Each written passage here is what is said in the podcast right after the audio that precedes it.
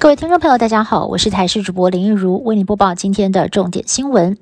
又有蛋品大厂掀起争议，国内市售蛋龙头业者情谊蛋品日前才发声明保证，各通路贩售的自家蛋品百分之百都是国产，不料却遭到了台北市议员游淑慧爆料，情谊根本就是巴西进口蛋的大买家，收购高达六百万颗的带壳鲜蛋。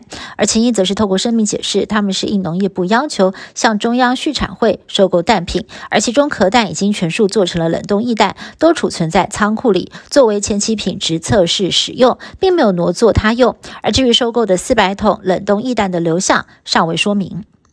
进口蛋争议持续延烧，高频物流业者更盛传，还有更多的蛋在海上等着进来，未爆蛋可能更多。今天，农业部代理部长陈俊记坦言，每个月。大约还有一百六十到一百八十万颗蛋会专案进口到台湾。针对混蛋风波，全台湾五个地检署已经是五路齐发分案调查，新北也再查到了三家业者产地标示不实，但是他们喊冤说完全是遵照农业部指示。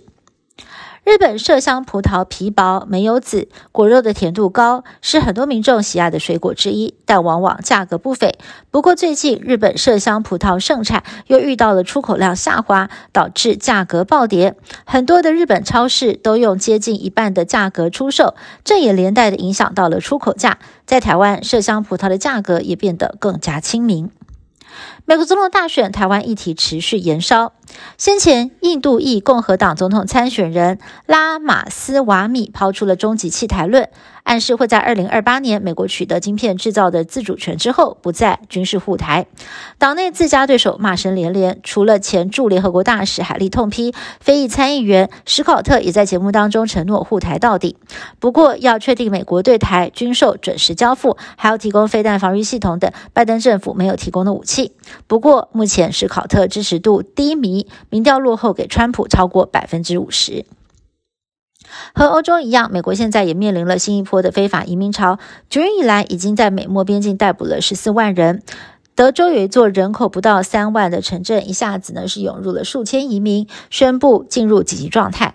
而加州也累积了大群的移民排队申请庇护，而当中呢还包括了中国移民和其他拉美移民一样北上追寻美国梦。移民问题在二零二四年大选势必引发争论。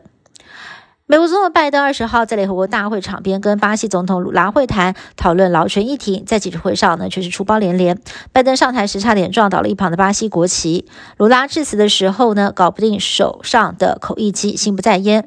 而拜登在记者会结束的时候，还忘记跟鲁拉握手，频频出彩。鲁拉没握到手，也感到相当不悦。美国百年来首条城际铁路。光亮线新路段二十二号正式通车了。原本只是在迈阿密跟西棕榈滩之间行驶，今年往北扩展，延伸到迪士尼乐园的所在地奥克兰。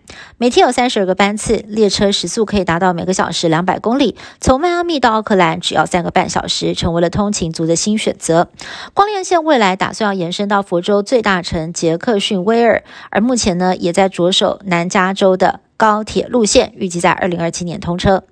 以上新闻是台新闻部制作，感谢您的收听。更多新闻内容，请锁定台视各界新闻以及台视新闻 YouTube 频道。